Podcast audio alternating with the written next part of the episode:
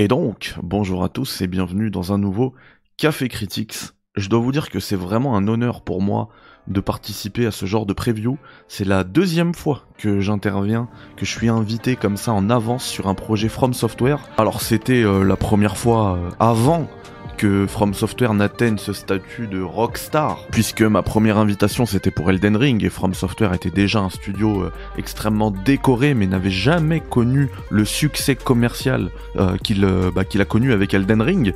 Et là, depuis Elden Ring, le studio est clairement passé dans une autre sphère et du coup, ce prochain projet, même si c'est un jeu qui est beaucoup plus niche et on va en reparler tout au long de cette preview, eh bien, euh, enfin, on se souvient de, de, de, l'annonce, quoi. C'était euh, en mode rockstar, c'était incroyable. Et je dois vous avouer que toute cette confiance que ces studios extrêmement talentueux euh, m'accordent, est-ce que Erwan Lafleuriel, Fumble d'IGN France, m'accorde? Eh bien vraiment ça m'honore, ça me rend humble, ça m'oblige même à vous proposer du contenu de la meilleure qualité possible parce que je sais que tout le monde n'a pas cette chance, tout le monde n'a pas ces accès et le fait qu'on puisse me laisser travailler avec autant de confort, autant de latitude, eh bien, euh, bah, ça m'honore. Et euh, vraiment, je suis extrêmement reconnaissant, reconnaissant envers vous, puisque c'est grâce à vous vous savez ce que vous attendez, vous êtes exigeant et je le suis aussi. Et quand je vous parle d'un jeu, quand je vous dis qu'un jeu m'a vraiment touché, m'a vraiment conquis, eh bien vous savez que je parle pas dans le vent. Et donc ça, euh, vraiment c'est quelque chose qu'on a réussi à construire et que les éditeurs, les médias, etc. voient. Et donc euh, ça nous permet d'avoir ces accès-là. Donc je vous laisse, je vais arrêter le blabla, je vous laisse euh, tranquillement entrer dans cette preview et bah dites-vous que le jeu arrive très bientôt. Allez, Ciao.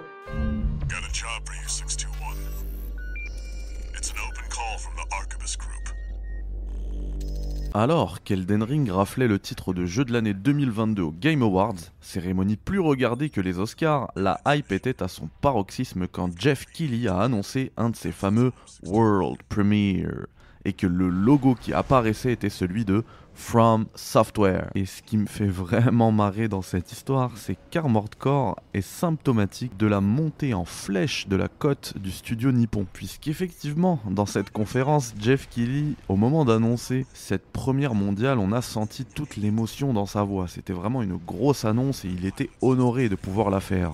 Alors, accordez-moi 2-3 minutes, je vous prends en duplex vite fait, euh, juste pour faire un petit peu l'état des lieux de la saga Armored Core. Vous avez ici un petit screen euh, des euh, notes métacritiques des jeux. Alors, il n'y a pas tout, là, il y a d'ailleurs beaucoup de spin-off. On voit que seul Armored Core 2 est dans le vert, tout le reste est dans le jaune, et tout en bas, je sais pas si vous le voyez, c'est l'épisode portable Armored Core 3 sur PSP, qui fait du 43 en rouge et euh, quasiment, enfin, même le dernier Armor Core 5, c'est du 68 méta. Et euh, ce dont je vous parlais à l'instant, je propose qu'on le voit, que vous le, que vous en soyez témoin de vos propres yeux, euh, puisqu'il y a des vidéos qui tournent, voilà. Alors effectivement, il y a beaucoup de choses qui peuvent changer en 18 ans maintenant. Écoutez l'émotion dans la voix de, de Jeff. Ça, c'était quand il parlait d'Armor Core 6. Et là, c'était à l'époque d'Armor Core 4 euh, Armored Core 4 auquel, enfin, il l'a, il l'a testé, il l'a noté et il lui a mis un 4 justement, comme euh, comme son, son titre. Et là, pour Armored Core 6, c'est l'émotion. Voilà, il lui, a, lui affiché un, un 4. Alors qu'à l'époque, ça devait être. Euh...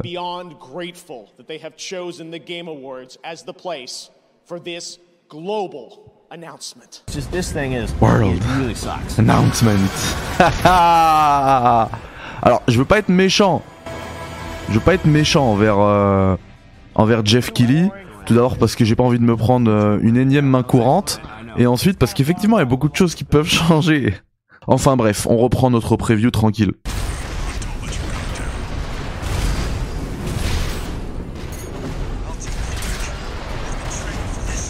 Comme une superstar ayant touché le sommet, il est bon de revenir aux sources pour l'humilité. Et c'est un peu ce à quoi ressemblait ma longue partie sur Armor Core 6 Fires of Rubicon, puisque j'ai eu accès à l'entièreté des 11 premières missions que constitue le premier chapitre du jeu. Et après plusieurs heures de jeu et un premier chapitre intégralement bouclé, ce qui était des dires de Bandai Namco, chose rare et même euh, chose pas faite au moment où je l'ai fait. On m'a dit que j'étais le premier à terminer euh, toute la partie de démo sur cette session euh, découverte réservée aux médias.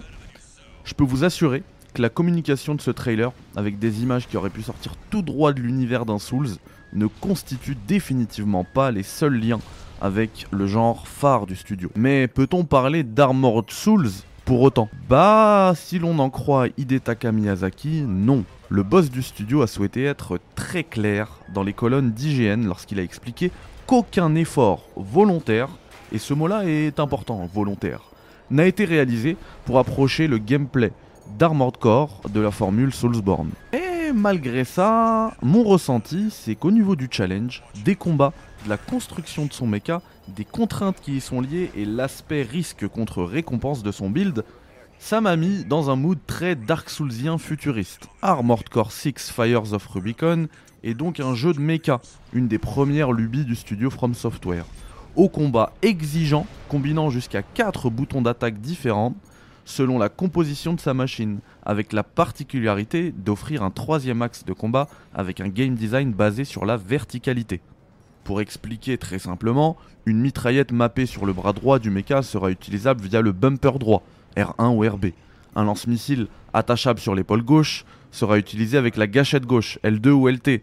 Un bouclier attaché au bras gauche pourra alors être brandi en pressant le bumper gauche, L1 ou LB et un lance-laser emboîté dans l'épaule droite sera activé via la gâchette droite R2 ou RT. Vous comprenez un petit peu le gameplay. Ma session test s'est effectuée sur PC, et si le jeu est entièrement jouable au combo clavier-souris, on sent que comme les Souls, le gameplay est parfaitement pensé pour se jouer à la manette. Et bien sûr, ce que je viens de dire, c'était uniquement à titre d'exemple. On pourra entièrement personnaliser le, type d'arme qu'on retrouvera sur chacun des emplacements cités. Franchement, les choix ne manquent pas. D'ailleurs, choisir de laisser libre certains slots permet aux joueurs d'avoir un mecha beaucoup plus léger et donc beaucoup plus maniable, mais avec moins de possibilités d'attaque et de combo. À vous d'établir votre meilleur ratio de risque contre récompense donc. Mais les quatre emplacements précédemment mentionnés sont loin d'être les seuls éléments modulables de notre robot. La tête, la batterie, le moteur, les jambes, le tronc, tout est modifiable à souhait et les éléments à notre disposition sont assourdissants. Je pense que personne n'aura le même mecha. Et je parle même pas là de la personnalisation esthétique de sa machine. Et j'ai d'ailleurs fait le choix de passer moins de temps sur cet aspect-là, car il est tellement poussé que j'aurais probablement pu brûler tout mon temps de preview sur le jeu dessus. Pour ceux qui s'en souviennent, c'est une sorte de mode modifié de PES, bien japonais, bien chronophage, et j'ai déjà hâte de voir la créativité des joueurs quand il pourra être dans les mains de tous. Ainsi, pour changer ces quatre armes, ses boosters, ses SCT, ses générateurs, ses jambes, son torse ou sa tête, il faudra faire un tour au magasin, régulièrement réapprovisionné suivant votre progression.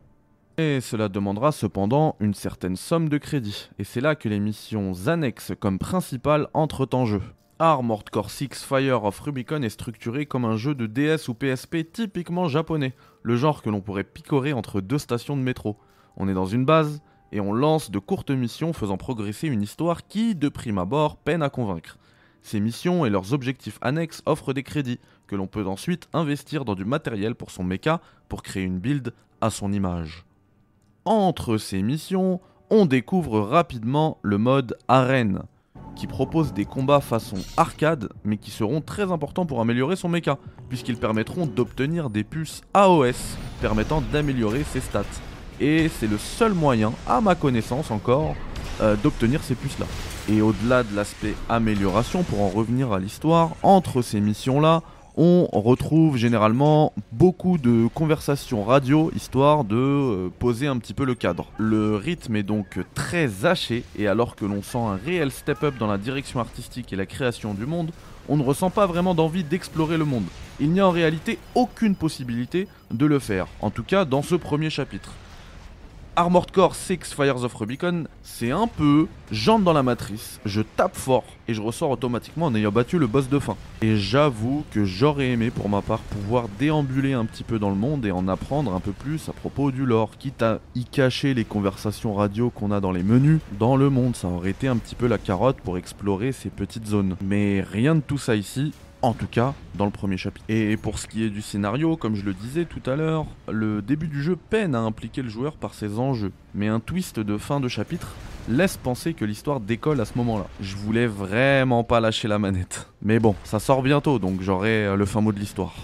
De plus, on note un vrai effort au niveau des cutscenes et des voix entièrement enregistrées et de qualité, en anglais uniquement visiblement, ce qui laisse penser que l'aspect scénaristique ne sera pas en reste. Les combats quant à eux sont très verticaux, très exigeants. Il faudra bien faire attention à la présence euh, des jauges qui permettent de savoir quand est-ce que les pouvoirs, quand est-ce que les armes sont rechargées parce qu'à chaque fois on a des cooldowns. Il faudra bien penser à utiliser l'axe vertical pour passer au-dessus des ennemis ou en dessous, qui n'est pas forcément dans nos réflexes. Et dès les premiers combats, on se rend compte qu'on est bien dans un From Software. Le challenge est là, et il faudra certainement pas s'endormir sur sa manette. Même si, et c'est aussi dans la philosophie de From Software, il y a des efforts d'accessibilité qui ont été faits. On a des checkpoints ici et là pour éviter de devoir se retaper tout le niveau quand on meurt à la fin. Quand on arrive par exemple au boss final d'un stage, il y aura systématiquement un checkpoint placé et si vous mourrez à la toute fin, eh bien vous repoperez avec toutes vos potions, juste avant le début du combat de boss. Contrairement à un FF16 par exemple qui vous fait repoper avec toutes vos potions à la dernière phase du boss, qui ne donne donc aucune raison aux joueurs d'essayer d'apprendre les patterns des boss, alors que là il va falloir vraiment apprendre à maîtriser les boss, leurs coups, leurs patterns, les dégâts qu'ils font, les dégâts qu'on leur fait avec telle ou telle arme. Bref, si vous voulez du challenge, ce jeu est fait pour vous. Et pour en revenir à mon intro, euh, ce qui est vraiment intéressant avec Armored Core, c'est que en plus d'un retour aux sources pour From Software, c'est aussi un retour à une licence qui est encore de niche, ce qui était le cas des Souls. Avant leur explosion dans un premier degré avec des jeux comme Bloodborne ou Dark Souls 3, avant la véritable bombe atomique qui était Elden Ring. Et il va être très intéressant pour nous joueurs et passionnés de cette industrie de voir si From Software va réussir à nous refaire le coup et à populariser un genre de jeu complètement niche. De ce que l'on a vu, cela ne semble pas en prendre la direction pour le moment. Mais encore une fois, on n'a fait que 11 missions. Donc on attendra le jeu final pour en juger et soyez certains que vous aurez mon test en temps et en heure sur la chaîne. Inch'Allah.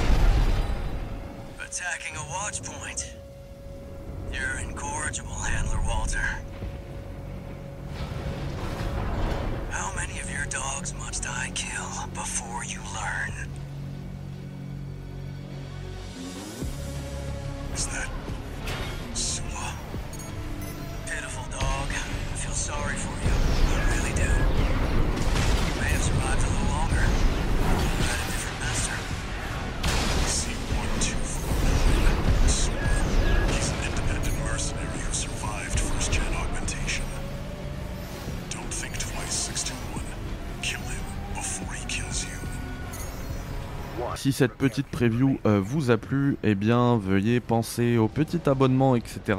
Puisque il y a énormément de contenu de qualité qui arrive, avec en plus la Gamescom qui arrive aussi. Enfin bref, il, va y avoir du lot. Merci à tous. Bye bye. Salam ou bien salut, on s'est quitté sur ces mots. Il faut plus d'un million d'euros pour soigner mes mots. Salam ou bien salut, on s'est quitté sur ces mots. Il faut plus d'un million d'euros pour soigner mes mots.